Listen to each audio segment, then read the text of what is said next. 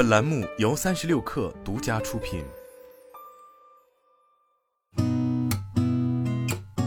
八点一刻，听互联网圈的新鲜事儿。今天是二零二四年二月二十一号，星期三，早上好，我是金盛。据 IT 之家报道，有爆料人透露，苹果今年推出的 iPhone 十六 Pro 机型可能会提供全新的沙漠钛或钛灰色颜色选择。沙漠钛类似于2022年 iPhone 14 Pro 上提供的金色选项，但更深更重；钛灰色则类似于2014年 iPhone 6上提供的深空灰色。据新浪财经报道，有网友发现部分淘宝订单可直接跳转至微信支付进行付款。淘宝客服对此表示。微信支付目前仅针对部分用户逐步开放，且仅支持购买部分商品时可选择。淘宝后续将逐步进行全部覆盖。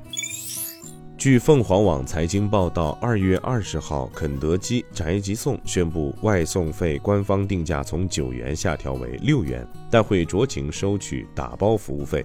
肯德基官方客服表示，对外送保温袋进行了保温升级，并提供专人打包服务。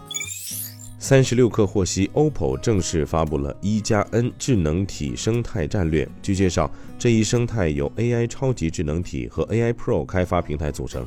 OPPO 超级 AI 智能体能够准确理解用户意图，基于庞大的模型库和识别能力，给出精准结果，并形成记忆习惯。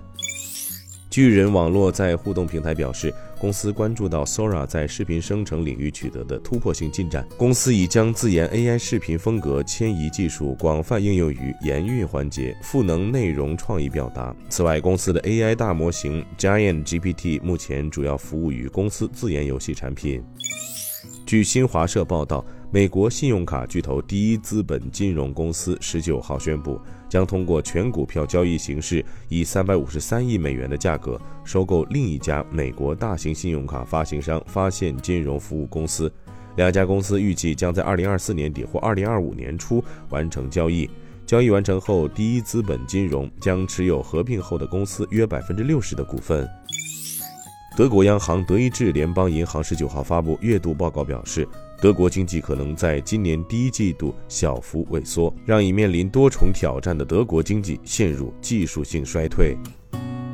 今天咱们就先聊到这儿，我是金盛八点一刻，咱们明天见。